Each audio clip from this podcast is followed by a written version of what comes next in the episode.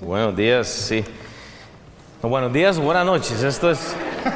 Yo, yo estoy pensando como en la mañana, ¿verdad? Este, sí, uh, is somebody here to speak Span uh, English? They need translation? Because we got a few people. So, do you guys have the headphones? Okay, so we got taken care of that. There we go. Bueno, buenos días. Mi nombre es uh, Will. Yo soy uno de los pastores de la iglesia de aquí de MBT, Midtown Baptist Temple, y quiero agradecerles a todos, principalmente a todos los que nos ayudaron eh, con el asunto de la comida para más tarde. Gracias a todos los que eh, se involucraron. Sé que invitamos a bastante gente. Bueno, eh, vamos a estar grabando esto igual si usted quiere compartir esto, pero piense en esto para esta noche.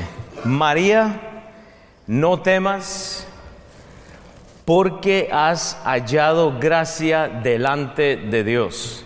Y mi intención en este día es enfocarnos en un personaje de la Biblia que yo creo que a lo largo del tiempo la gente ha tergiversado mucho. O sea, eh, yo creo que cuando hablamos de María eh, tenemos dos audiencias usualmente, ¿verdad? Una audiencia que eh, se va al extremo en cuanto a despreciar lo que es la persona de María y simplemente se olvida de que es la madre de nuestro Señor Jesús. Entonces deberíamos de tener un respeto en cuanto a esto. Pero por otro lado también tenemos los que no están, eh, los que están más bien adorando a la persona de María. Entonces yo lo que yo quiero eh, eh, para aclarar esto es más bien ver qué es lo que dice la Biblia. Entonces el deseo mío no es este, tratar de, de tomar un lugar o el otro, sino es explorar realmente qué dice la Biblia. ¿Sabe qué es lo que yo quiero lograr esta noche? Es que usted viva la fe que María tuvo. Y yo quiero usar una mujer, quiero usar a la madre de nuestro Señor Jesucristo para entender esto. Sin embargo, para que usted pueda entender el, el aspecto de la persona de María, quién fue, yo creo que tenemos que irnos al contexto, ¿ok? Y, y tenemos que entender un poco qué es lo que dice la Biblia. Si no entendemos lo que dice la Biblia, entonces no podemos entender a María.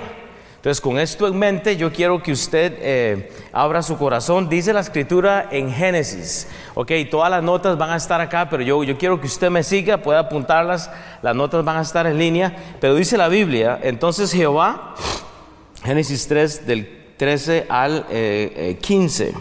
Entonces Jehová dijo a la mujer, ¿qué es lo que has hecho? O sea, el, el pecado toma lugar allá en el jardín. Y dijo la mujer, la serpiente me engañó y comí. Y Jehová Dios dijo a la serpiente, por cuanto esto hiciste, maldita serás entre todas las bestias y entre todos los animales del campo, sobre tu pecho andarás y polvo comerás todos los días de tu vida, por causa del pecado. Y pondré enemistad, este es el asunto clave, y pondré enemistad entre ti, le dice la serpiente, y la mujer y entre tu simiente y la simiente suya. Esta te herirá en la cabeza y tú le herirás en el calcañar.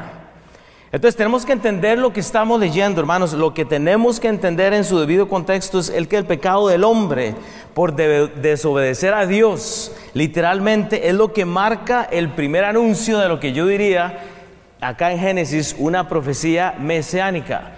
Entonces hay, que entender lo que está leyendo. La Biblia no dice particularmente que esto es una eh, profecía, pero es la primera mención, si usted estudia bien su Biblia, de lo que sería el anuncio que íbamos a necesitar un Mesías. ¿Usted entiende? Es el pecado del hombre lo que genera entonces la persona de María. Dios no quería un hijo eh, proveniente de un varón. Entonces, ¿qué es lo que pasa? Recordemos que el hombre es el que tiene la simiente y no la mujer. O sea que la parte que forma un fruto y que permite dar origen a algo nuevo debe como del hombre. Entonces, esto es muy fácil tal vez de verlo en las plantas, ¿sí o no? Hay una semilla que cae, muere y da fruto. Entonces, usted tiene que entender esto. Esto que leemos en Génesis es el contexto del por qué tenemos a la persona de María como un ejemplo de fe. Entonces, como digo, mi intención, ¿ok? Mi intención, si usted me conoce y conoce mi corazón, no es tomar el lugar que desprecia a la persona de María, o más bien que la idolatra al punto que vamos a ella y no a Dios. Mi intención para esta mañana es ver qué es lo que dice la Biblia. La simiente es un término que produce o se proviene de lo que sería el, eh, el latín, que es sementis. Y de acuerdo al diccionario de la lengua española, creo que todos podemos hacer eso, eso es una referencia a lo que sería la semilla o el semen. ¿Ok? Eso es lo que produce. Entonces, ¿qué es lo que sucede, hermanos? Vale recordar que la mujer no tenía simiente. Es el hombre, de ahí proviene. Hay, una simiente diferente. No vamos a hablar de genética porque creo que tal vez no soy el más indicado. Pero sin embargo, esta simiente fue corrupta. El deseo de Dios es tener un hijo puro. O sea que hubo una separación acá en Génesis, un anuncio mesiánico que se tuvo que dar por el cuadro del pecado. Dios desea un hijo puro, no un hijo impuro. Y la pregunta para ustedes, si usted cree en Dios, ¿qué tipo de hijo es usted? ¿Cuánta impureza va a permitir? O sea, estamos reproduciendo hijos con una mente impura, no estamos yendo a Cristo. Estamos haciendo el trabajo de Marta, que decía Alex, pero no estamos haciendo el trabajo de María, que es estar a los pies de Cristo. Dios desea un Salvador, entonces, Él sabe que el pecado de Génesis va a necesitar entonces a un Salvador. Debe de haber una distinción para que haya una salvación y reconciliación. Jesús no podía ser eh, un hombre nacido de hombre, porque la simiente del hombre era maldita ahora. El pecado original, ese es el problema, hermanos. No se podía eh, esperar una esperma eh, pecaminosa. Esa es la semilla que Satanás sembró en el jardín es una semilla de división y si estudiamos teología usted puede ver como hay gente que hasta cree que hubo un momento sexual en el, jardín, hay gente que cree que lo que hubo fue una semilla de discordia o de mentira. Yo tengo una opinión, no la puedo decir en este momento por efectos de, audiencia, igual no es lo que quiero eh, aprovechar el tiempo esta noche, pero hay mucho en Génesis que usted tiene que leer. Satanás puso una semilla en la simiente de la mujer y por ende tenemos a María. Esa es la profecía mesiánica que no, vemos en la Biblia. Pero es el primer anuncio de que íbamos a necesitar una virgen para poder tener el Salvador por nuestro pecado. Debe haber eh, separación para que haya salvación y reconciliación. Ese es el asunto. El problema, hermanos, es la simiente. Y eso es algo que no estudiamos porque no queremos leer la palabra de Dios. Dice en la palabra de Dios, en Isaías 7:14, por tanto, dice el profeta Isaías, el Señor mismo os dará señal, he aquí que la Virgen concebirá y dará a luz a un hijo y llamará su nombre Emanuel. Emanuel, Dios con nosotros. Este anuncio es válido, hermanos, y ocurre porque lo venían profetizando, aún el profeta Isaías lo hizo. O sea que si, si este pecado no ocurre entre Satanás, Adán y Eva, no ocupamos un Mesías. Pero la desobediencia del hombre, hermanos, genera esto. Este es el problema, hermanos. La Biblia dice en, el libro de Romanos 5, este pasaje yo estoy seguro que la mayoría se lo sabe, pero dice la Biblia en Romanos 5, 12, por tanto como el pecado entró en el mundo, entró en el mundo por la semilla, por la esperma, por la división de Satanás en Adán y Eva, hermanos. Y por el pecado la muerte, así la muerte pasó a algunos de los hombres, ¿verdad? Dice la Biblia. No, a todos los hombres. Por cuanto todos pecaron. ¿Cuál es la definición de todos en hebreo? Todos, no hay que ir a estudiar hebreo. ¿Cuál es la definición de todos en griego? Todos. La muerte, la, la la división de esta eh, serpiente allá en el jardín, esa simiente que fue dañada, nos dañó a todos. Dañó hasta a María, la madre de Jesús. Hermanos, hemos nacido de una simiente pecaminosa, todos excepto Cristo. Cristo nació de un alumbramiento virginal. Gloria a Dios por María, gloria a Dios por la fe que ella tuvo en creer el anuncio. ¿Saben cuánto tenemos que aprender de la mujer hoy en día, hombres? es, es impresionante ver la fe de muchas mujeres y, y ver a hombres que no se comportan como hombres, que no quieren liderar sus, sus hogares. Es bien triste. Necesitamos la fe de María, hermanos. El engaño de Satanás, hermanos, es lo que nos ha separado. Lo, que nos ha separado. lo que vemos en Génesis 3:15, entonces es el primer anuncio que íbamos a ocupar de un evento divino. Hermanos, si la persona de María no le mueve a usted, déjeme decirle que a mí sí. Porque la fe que ella tuvo, y lo voy a justificar ahora más adelante, la fe de María, hermanos, nos debe enseñar a todos que no hay problema si usted es soltera, casada, divorciada, y todo. la fe es vital para entender el cristianismo, hermanos. Y cuando digo cristianismo, no me refiero a una religión, estoy hablando de ser pequeños Cristos. La palabra cristiano significa pequeño Cristo, es modelar lo que Cristo ha hecho. Eso es todo, no, estoy hablando de una religión, no estoy hablando de hacer cosas, no, no hablo de vestirse de una forma, de estar en desacuerdo. Hermanos, nuestra cultura se desarrolla de muchas formas ahora, pero solo hay un Dios. No hablo de religión, gloria a Dios porque mi iglesia no se predica de religiones. Aquí se predica lo que dice la Biblia, hermanos. Punto. Dios usa la fe de una mujer llamada María en un pueblo de tal vez dos mil personas. Tal vez un pueblo que sería del tamaño de esta iglesia, bien pequeño. Pues, usted tiene que estudiar los, los números. Hay mucha historia, hermanos. Pero hay un contraste. Eva cargó la semilla de muerte en su vientre, hermanos, desde el principio. Eva carga el pecado por su pecado, valga la redundancia. Pero María es el vaso que cargó la liberación del pecado de Eva, hermanos. Eso es lo que tenemos que entender. Y yo sé que usted lo sabe, pero yo por eso quiero recalcar esto, hermanos. Hemos escuchado de esto. O sea, que Eva, en Eva hay muerte, en María hay gracia. María fue llena de la gracia por su fe. A Eva le hizo le falta la fe, a Eva le hizo falta mucha fe. Y a María le fue otorgada, literalmente. Pensemos solo por un momento en el cómo se ve el cuadro de nosotros. O sea, usted tiene que pensar entonces como, como en un recipiente. O sea, usted tiene que poner un recipiente, puede poner un vaso tal vez y agarrar un poco de agua y introducirlo. O sea, ese es el cuadro que nos da María. Ella recibe esta gracia. Y eso es lo que debemos de ser nosotros. Nosotros hemos recibido tanto, hermanos, y no queremos dar, hermanos. O sea, nosotros tenemos que ser vasos. Pensemos solo por un momento entonces en el hecho de, cargar, hermanos, el hecho de que la gracia de Dios fue depositada en María, no quiere, no quiere decir que ella era la proveedora de la gracia. Ella llevó el ser de la gracia, el ser que nos libró. Y eso es lo que tenemos que entender, hermanos, que tenemos muchas personas que no quieren cargar el privilegio de la gracia de Cristo, están dudando de que hay un Salvador, dudan de que hubo un pecado original para nosotros haber tenido entonces a un Salvador. Cargar a su hijo fue un privilegio, hermanos, y ella lo hizo con fe.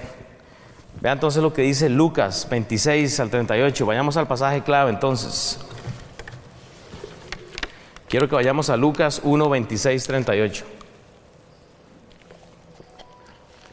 Al sexto mes, el ángel Gabriel fue enviado por Dios a una ciudad de Galilea llamada Nazaret, a una virgen desposada con un varón que se llamaba José de la casa de David, y el nombre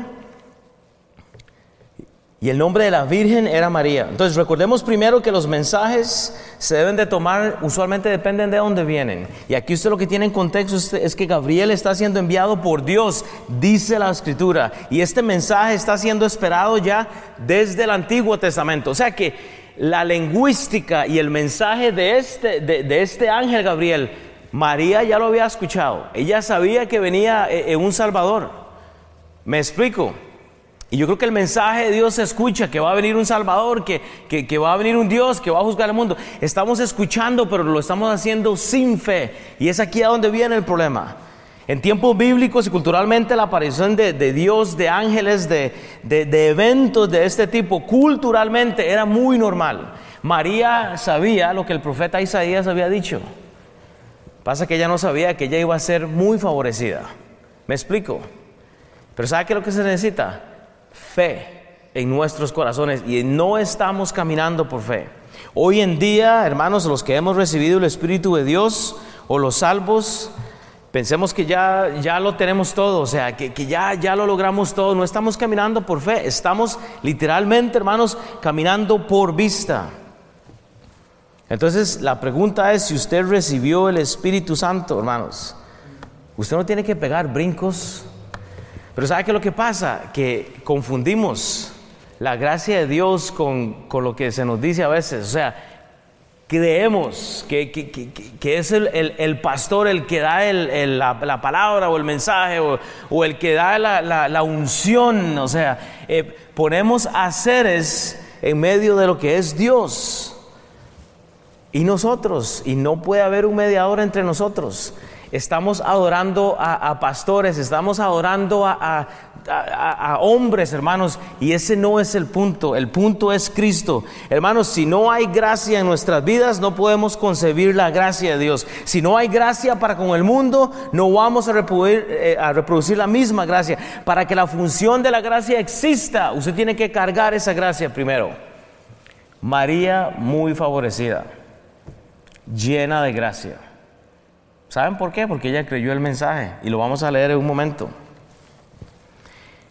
Hermanos, esto de la gracia es una cultura que nosotros debemos aprender a modelar. No estamos viviendo con gracia. No hemos sido favorecidos porque no creemos la escritura. No nos importa indagar qué dice la Biblia. Vea lo que dice en Efesios 2, 4 al 7. Ese es el llamado. Pero Dios, Efesios 2, 4, 7, pero Dios que es rico en misericordia por su gran amor con que nos amó. ¿En dónde nos amó? En la cruz. Aún estando nosotros muertos en pecados, nos dio vida juntamente con Cristo. Porque por gracia sois salvos y juntamente con Él nos resucitó y asimismo nos hizo sentar en lugares celestiales con Cristo Jesús para mostrar en los siglos venideros la abundancia y riqueza de su gracia en su bondad para con nosotros en Cristo Jesús. No en María, no en el pastor, no en el dador del mensaje, no en Cristo Jesús. Es que somos salvos. Pero María se llenó de fe. La pregunta es, ¿en dónde está su fe esta, noche? O sea, ¿cómo estamos caminando? Tomando en cuenta esto, hermanos, recordemos que hay dos detalles. Una ciudad muy pequeña.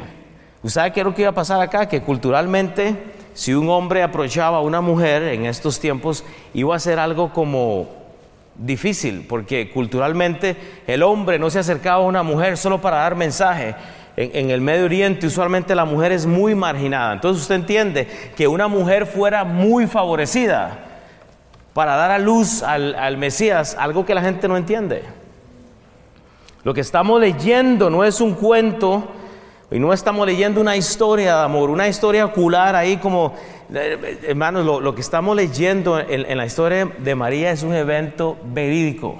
Y nosotros tenemos que tener cuidado, entendamos lo que dice la Biblia, hermanos esta gente iba a recibir críticas. Imagínense José recibiendo el mensaje de, su esposa, ay, llegó un ángel y, me ha dado tal mensaje, o sea, ¿cómo, cómo se iba a ver esto en una, en, una cultura de, Nazaret, o sea, en, una iglesia, en una, un pueblo de dos mil personas? Todo se sabía. O sea, usted sabe la, la, vergüenza que María pudo haber llevado culturalmente al saber que iba a dar a luz. Y ella dice, pues yo no he concebido, o sea, no conozco hombre. Pero ella estaba llena de fe, a ella no le importó. Pero Dios guarde para nosotros venir a la iglesia o que nos vean con una Biblia, ¿verdad? Eh, nos, da vergüenza a veces. Ya, ya no cargamos Biblias porque nos da vergüenza. Pero para leer la Biblia necesitamos la fe de María. Vea lo que dice el, libro de Lucas en el capítulo 1 del 1 al 4, solo para que usted entienda el contexto. Aquí lo que el doctor Lucas está haciendo es explicar por qué él escribe, dice la, la escritura, puesto que ya muchos han tratado de poner en orden la historia de las cosas, entre nosotros han sido ciertísimas tal como los enseñaron los que desde el principio lo vieron con sus ojos y fueron ministros de la palabra. Me ha proferido también a mí, dice Lucas, después de haber investigado con diligencia todas las cosas desde su origen, escribírtelas por orden, oh excelentísimo Teófilo, para que conozcas bien la verdad de las cosas en las cuales ha sido instruido. Hermanos, lo que deseo que usted entienda es que esta historia en Lucas está siendo narrada por un doctor.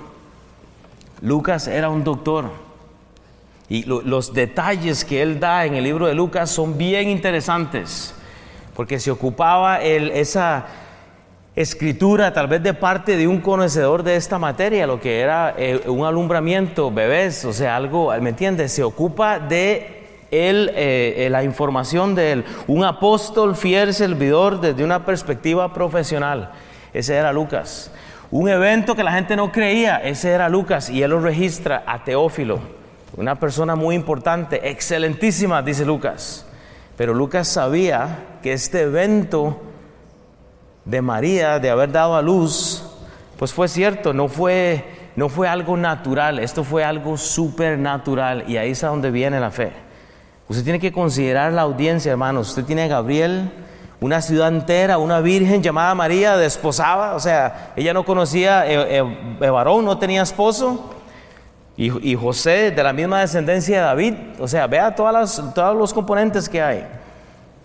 Tomemos en cuenta que la historia, hermanas, lleva un paralelo también. Vaya Lucas 1, 5, 20 para que me siga. Lucas capítulo 1 del 5 al 20. Dice la Biblia, hubo en los días de Herodes, rey de Judea, un sacerdote llamado Zacarías de la clase de Abdías. Y su mujer era de las hijas de Aarón y se llamaba Elizabeth. Ambos eran justos delante de Dios y andaban irreprensibles en todos los mandamientos y ordenanzas del Señor, pero no tenían hijo, porque Elizabeth era estéril y ambos eran ya de edad avanzada. Aconteció que ejerciendo Zacarías el sacerdocio delante de Dios, o sea, Zacarías está ejerciendo el ministerio de Dios según el orden de en su clase. O sea, haga una pausa. Piense en Zacarías por un momento, ¿ok? Ponga Zacarías de, este, aquí en la mano izquierda, ponga ahora María en la mano derecha.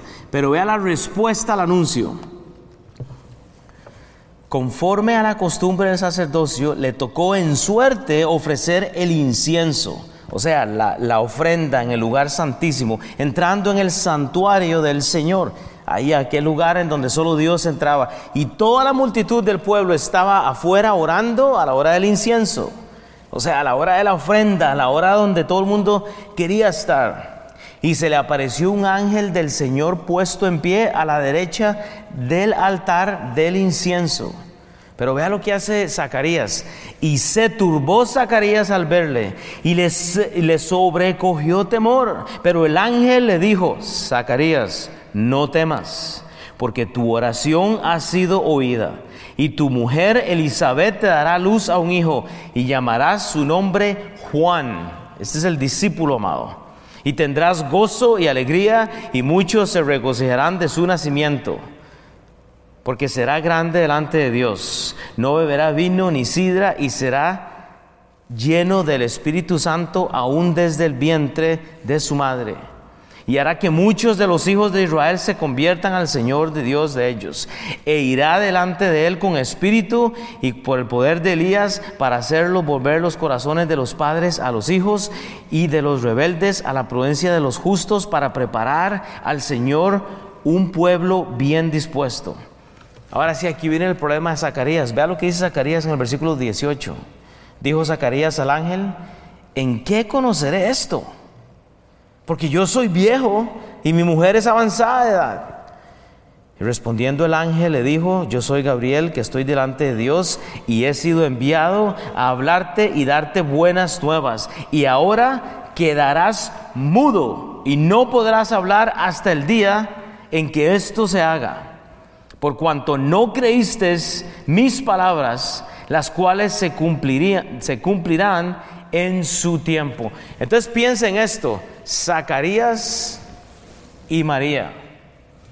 Vea la, la, duda, el temor al recibir el mensaje del Señor. ¿Cuál fe quiere usted? O sea, o sea, imagínense un sacerdote dudando el mensaje del Señor. Y ahora vamos a ver lo que hace María. Hermanos, ¿cuál fe queremos nosotros? Porque que yo sepa, el alumbramiento que necesitábamos, hermanos, era el del Señor Jesucristo. Y María lo cree. Pero ¿sabe qué es lo que pasa? Estamos en situaciones en las cuales no creemos que Dios puede intervenir.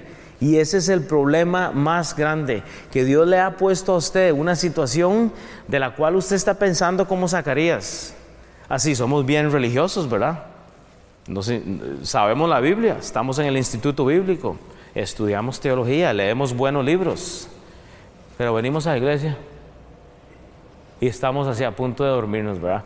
Bueno, unos ya se durmieron, ¿verdad? Pero yo digo, wow. Hermanos, comenzando por Dios, no, es que no están dormidos, están orando exactamente. La gente, se, la, gente ora en la iglesia mucho, yo entiendo eso. Eh, la gente ora mucho en la iglesia, es que somos bien oradores, ¿verdad? Pero hermanos, desde Dios, siguiendo por, por, eh, Jesús, el Espíritu Santo, hermanos, usted ocupa de fe. O sea, usted ocupa de fe para que Dios se mueva en su vida. Usted ocupa de la fe que tuvo María para recibir el mensaje. María es una historia de fe y fe sola, hermanos. Aprendamos de la fe de María. Vea lo que dice Lucas 1, 28 al 33 para seguir. Solo sigamos leyendo, ya para para ir concluyendo, no en este momento, pero pronto. Dice Lucas 1, 28 al 33. Y entrando el ángel en donde ella estaba, dijo, ahora sí, aquí volvemos a María.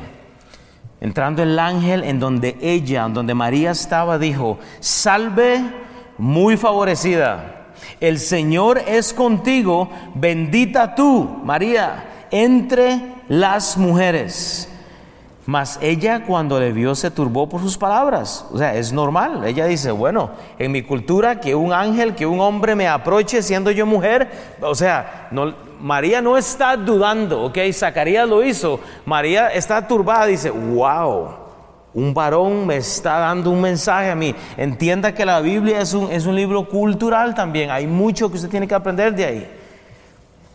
Mas ella cuando le vio se turbó por sus palabras, no por el mensaje, y pensaba, ¿qué salutación sería esta? Entonces el ángel le dijo, María, no temas.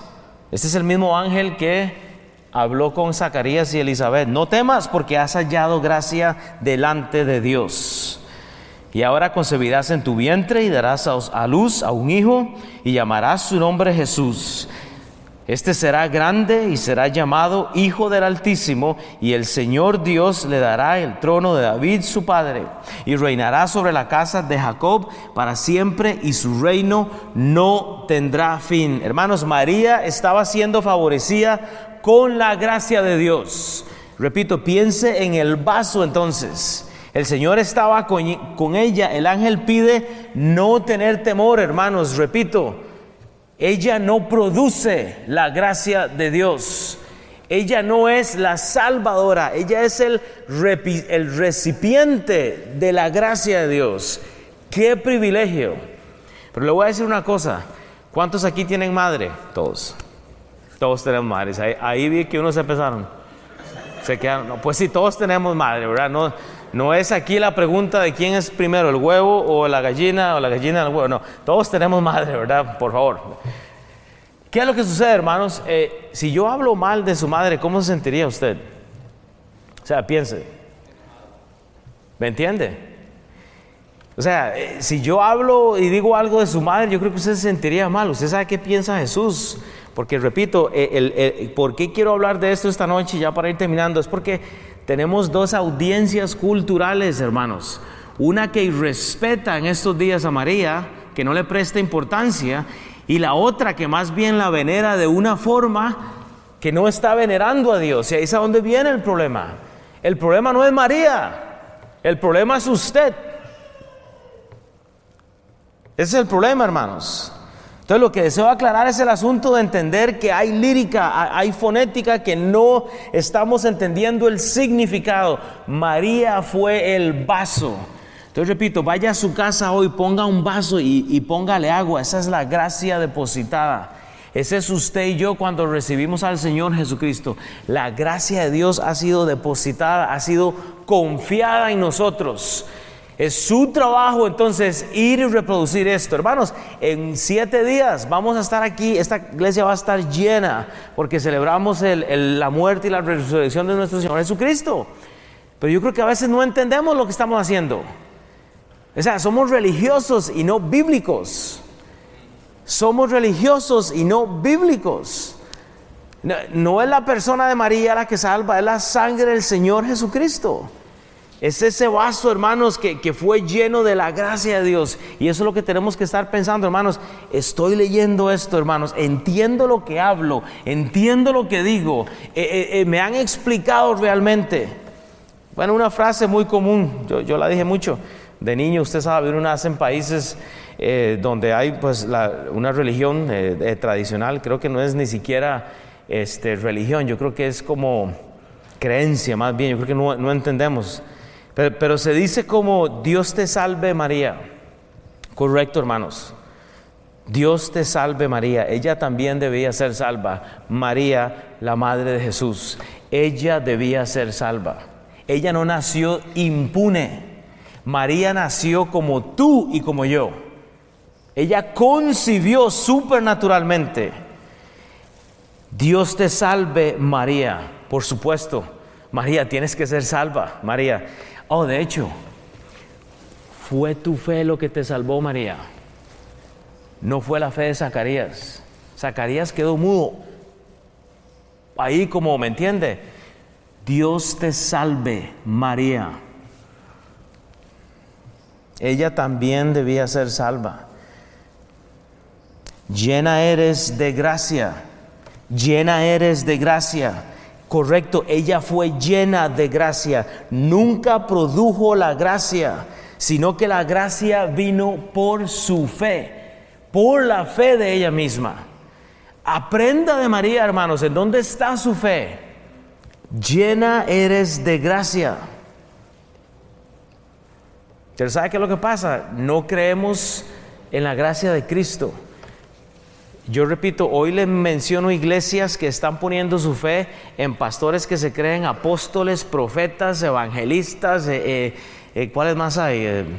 Ah, ungidos, apóstoles, les dicen Luna es uno, ¿verdad? Que le dicen y le puedo dar nombres que no me da vergüenza, son nefastos que viven detrás del dinero, o sea, es un asco. Canales cristianos supuestamente que le venden fe a la persona, salvación, sanación, hermanos. Cristo salva, es la sangre del Señor Jesucristo. Y es triste, hermanos, es que tiene que vestirse de esta forma, es que tiene que hablar de esta forma, es que el Espíritu Santo tiene que ungirle para que usted, eh, o sea, es un relajo. Y a eso llamamos cristianismo. Yo tengo un problema con eso. Llena eres de gracia. El Señor es contigo, bendita tú eres entre todas las mujeres y bendito es el fruto de tu vientre, Jesús, Santa María, Madre de Dios. No, no es la Madre de Dios es la madre de Jesús. Si, si es la madre de Dios, entonces no hay Trinidad, no hay Padre, no hay Hijo y no hay Espíritu Santo. Tenemos una cuatruinidad o, o ¿cómo se llama eso? ¿Usted cree en el Padre, en el Hijo, en el Espíritu Santo? Amén, yo sí. No hay una, una, una cuarta persona en la Trinidad. O, sea, tenemos que tener cuidado en la fonética, hermanos, en la lírica. Hay que poner atención al, al significado. Santa María, Madre de Dios. No, es la Madre de nuestro Señor Jesucristo. Pero repetimos cosas a veces y no entendemos la fonética de lo que estamos leyendo. No entendemos el significado. Ruega por nosotros pecadores, ahora y en la hora de nuestra muerte. Amén. No, porque la Biblia dice que no puede haber mediador entre Dios y los hombres. ¿Me, entiende? O sea, usted tiene que ir a Dios. Y digo esto respetuosamente, no hay problema que usted ore el Padre nuestro. Yo, yo, lo, yo lo oro el Padre nuestro. Padre nuestro que estás en el cielo, santificado sea tu nombre, gloria a Dios. Pero eso es un modelo que está puesto para que nosotros entendamos este asunto de la oración. Entonces, con mucho respeto, para mí no es eh, eh, ofender a la audiencia, es retarle a usted a que sea bíblico. Usted no necesita de un pastor para entender la Biblia. Usted necesita de tiempo en la palabra de Dios. Usted tiene que recibir la gracia que fue eh, concebida a través de la persona de María. Usted ocupa esa fe que me liberó a mí, hermanos. Primera Timoteo 3, eh, Primera Timoteo 2, versículo 3 y 6, ya para ir terminando. Primera Timoteo 2, 3, 6 porque esto es bueno y agradable delante de Dios nuestro Salvador, el cual quiere que todos los hombres sean salvos y vengan al conocimiento de la verdad. Porque hay un solo Dios, porque hay un solo Dios, versículo 5 porque hay un solo Dios y un solo mediador entre Dios y los hombres, llamado, hermanos, Jesucristo hombre. No es María, el que se dio a sí mismo en rescate por todos, de lo cual se dio testimonio a su debido tiempo. No puede haber un mediador, hermanos, absolutamente en nadie. Y por eso repito, hay gente que eh, ora a María o, hermano, yo no estoy hablando de, yo estoy hablando del extremo, cuando usted adora a una persona pidiendo perdón por algo, o yendo a otra persona, hermano, yo tengo un problema con esto. No hay un mediador entre Dios y el hombre, no puede haberlo.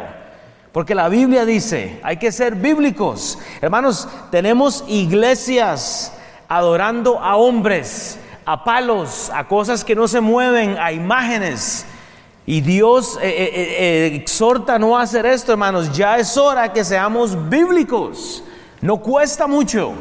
Solo que pasa que usted no quiere sacar el tiempo para meterse en la palabra de Dios y usted quiere que el ungido de Dios, el pastor, le saque el problema a usted. No funciona así. Ahí está mi esposa en el centro de la congregación. hable con ella para que le diga mis problemas. Siempre lo digo. Tenemos un montón de problemas.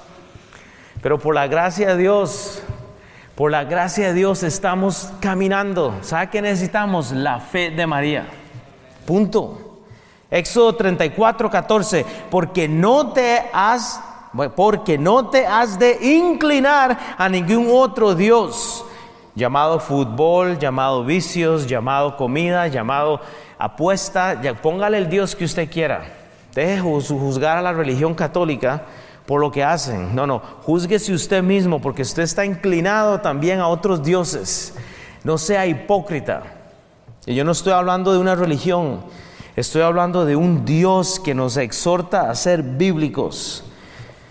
Porque no te has de inclinar a ningún otro Dios, pues Jehová, cuyo nombre es celoso, Dios celoso es, no tendrás dioses ajenos delante de mí, dijo el pastor. No, dice la Biblia. ¿Qué dice la Biblia? Ay, es que esos tatuados y esos eh, con aretes raros y esos...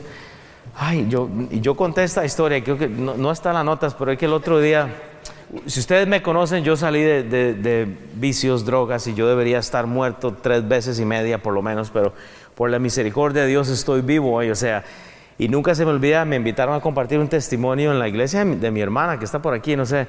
Y este, estaba aquella señora y yo llegué pues así como medio vestidillo y entonces dice, ay, es que esos...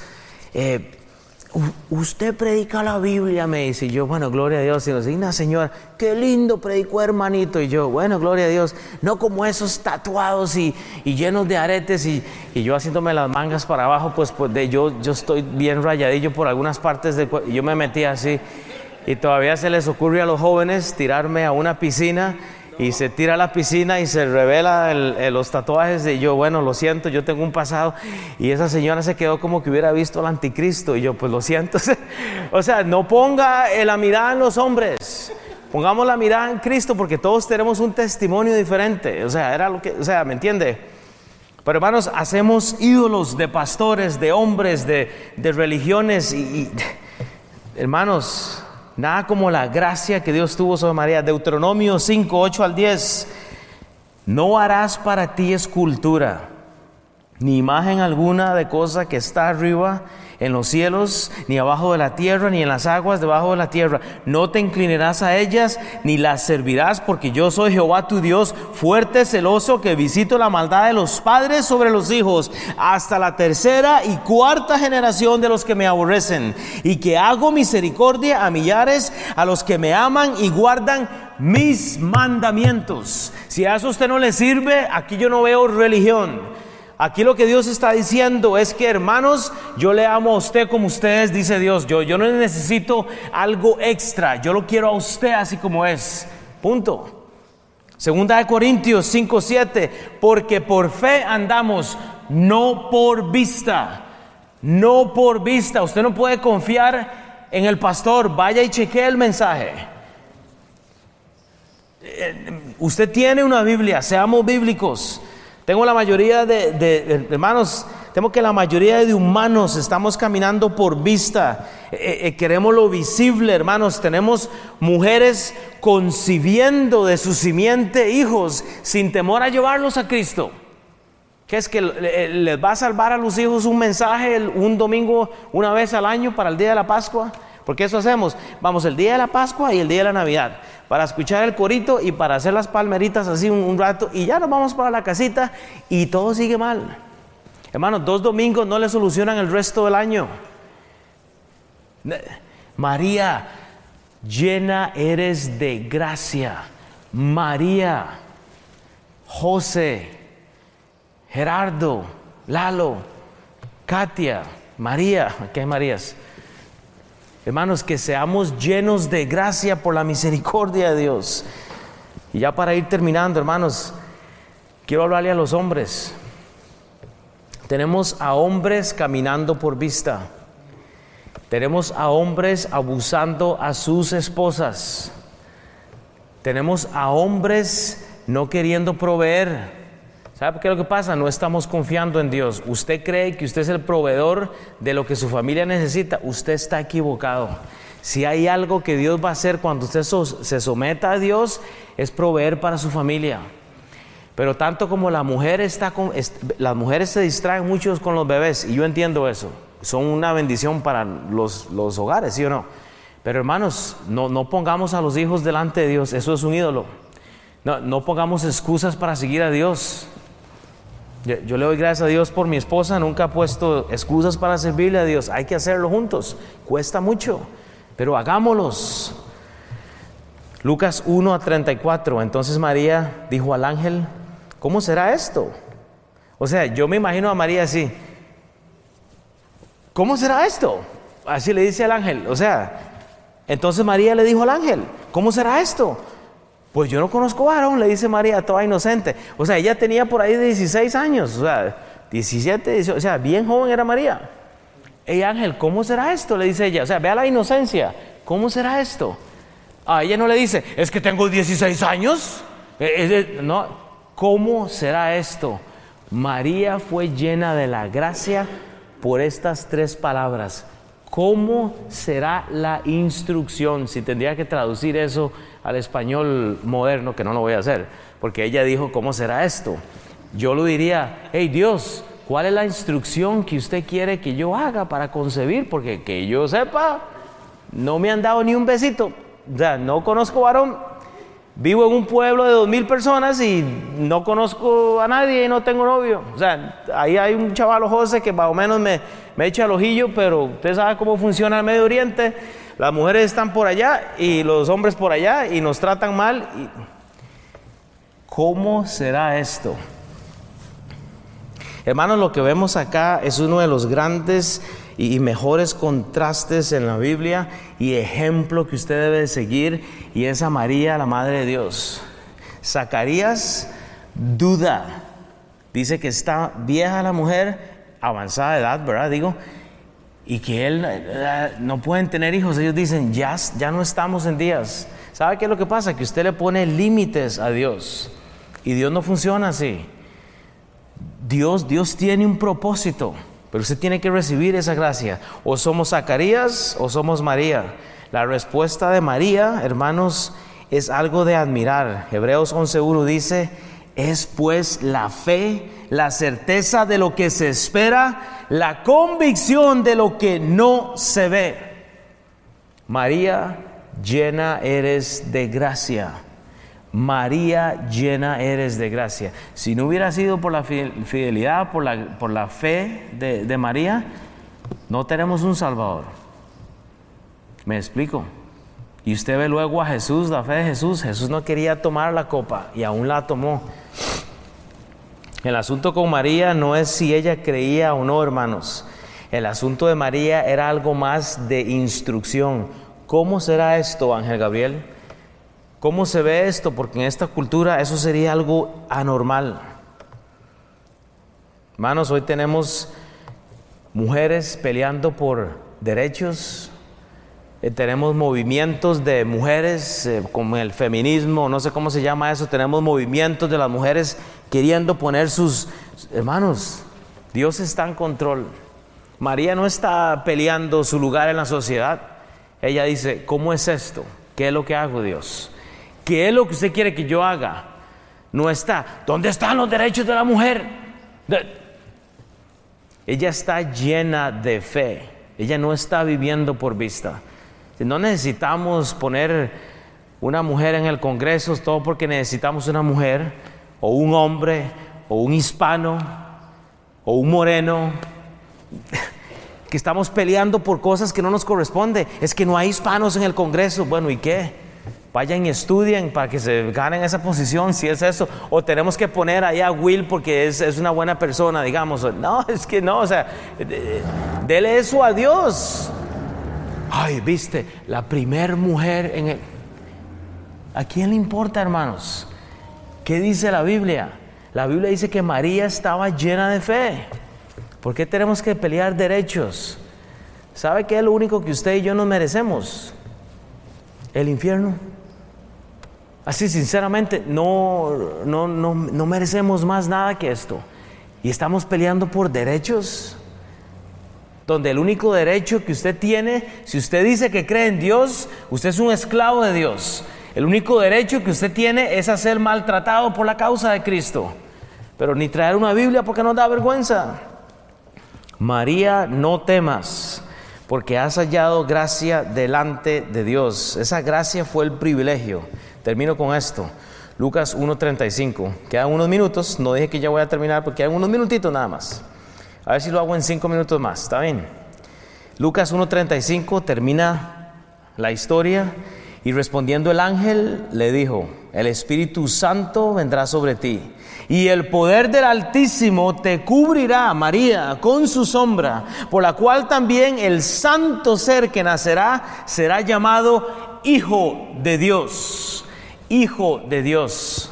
Creo que a veces Estamos predicando como el, en el esforzarnos, de, hermanos, necesitamos al Hijo de Dios. El hecho de que usted se esfuerce, hermanos, quita la gracia.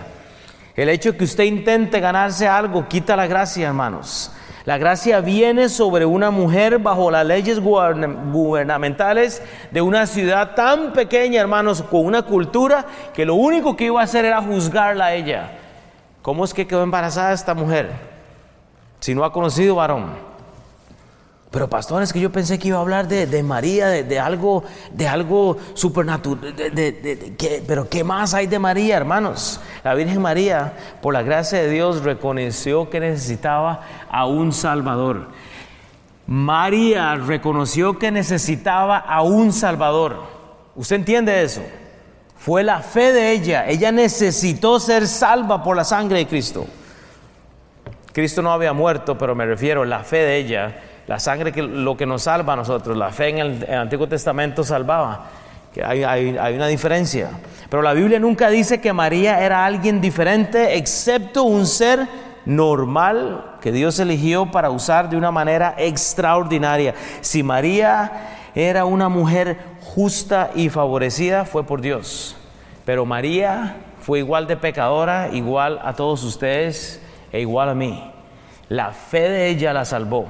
Cristo no había muerto en ese momento, no había sangre, no había un cordero todavía.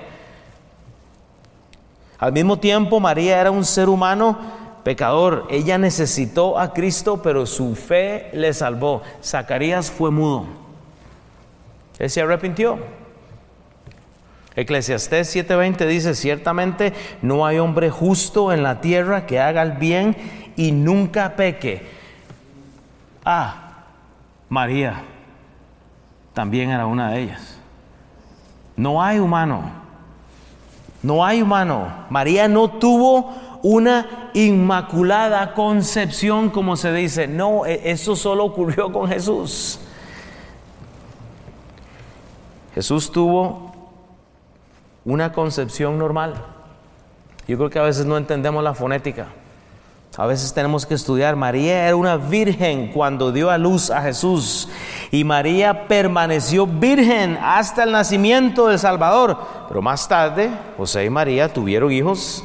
Jesús tuvo cuatro medio hermanos, Jacobo, José, Simón y Judas. Son hermanos de él. Eh, eh, Jesús tuvo medias hermanas. Usted tiene que estudiar la Biblia. María era como vos y como yo un ser humano. Jesús también tuvo medio hermanas, hermanas. Hermanos, en esta historia usted no ve una historia de amor, usted ve una historia de fe. En cierta ocasión, déjeme recordarle esto, ya ahora sí para ir terminando. En cierta ocasión Jesús estaba hablando con una mujer en la multitud y oiga esto, esta es una de las cosas de las exclamaciones que, que más me han llamado la atención, pero si usted va a Lucas 11:27, está Jesús caminando y dice, bienaventurado el vientre que te trajo. Le dicen a Jesús, bienaventurado el vientre que te trajo y los senos que mamaste. Wow. ¿Quería Jesús la gloria? ¿Quería Jesús alabar a María? Usted vio a Jesús, oh María, eh, eh, el, vientre tuyo y los senos que mamá. No, no, no. No, usted sabe qué hace Jesús, porque Él lo dice luego. Nunca hubo oportunidad para Jesús para que le diera. Jesús no le dio alabanza a María. Antes bien, dice Lucas 11:28, antes bien, vi antes, bienaventurados los que oyen la palabra de Dios y la guardan. Jesús no dijo, Ave María, Madre de Dios. No, no, no, no, no.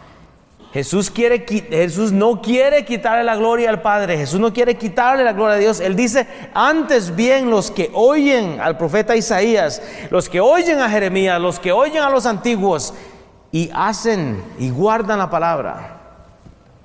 Para Jesús la obediencia a la palabra de Dios fue más importante que alabar hasta su propia madre. Y le puedo dar ejemplos de ejemplos de Jesús abnegando el favor de su madre para ir a Dios, al Padre. Juan 19, 26, 27. Cuando vio Jesús a su madre y al discípulo a quien él amaba, a Juan, que estaba presente, dijo a su madre, mujer, he ahí tu hijo. Después dijo al discípulo, he ahí tu madre. Y desde aquella hora el discípulo la recibió en su casa. Sí, Jesús fue un caballero con su madre. Él sabe que va a morir y le dice, hey Juan, yo ya me voy, bro. Esta es su madre. Hey, mami, este es su hijo. Este es mi reemplazo porque yo tengo que ir a obedecer al Padre. Él no veneró a María. Él le dio su lugar. Los apóstoles no le dieron a María un papel prominente. De hecho, la muerte de María ni siquiera se registra en la Biblia. No porque era más, sino que su fe fue suficiente.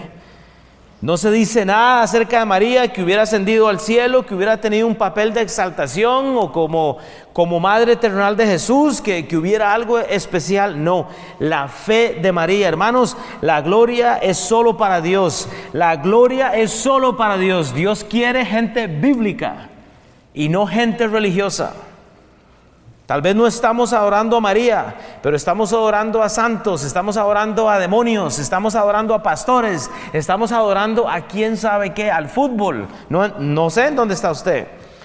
Hermano, la, la semana pasada, la semana que viene, vamos a celebrar la muerte y la resurrección del Señor Jesucristo. esta puede ser la oportunidad para que usted diga no a la vagabundería espiritual.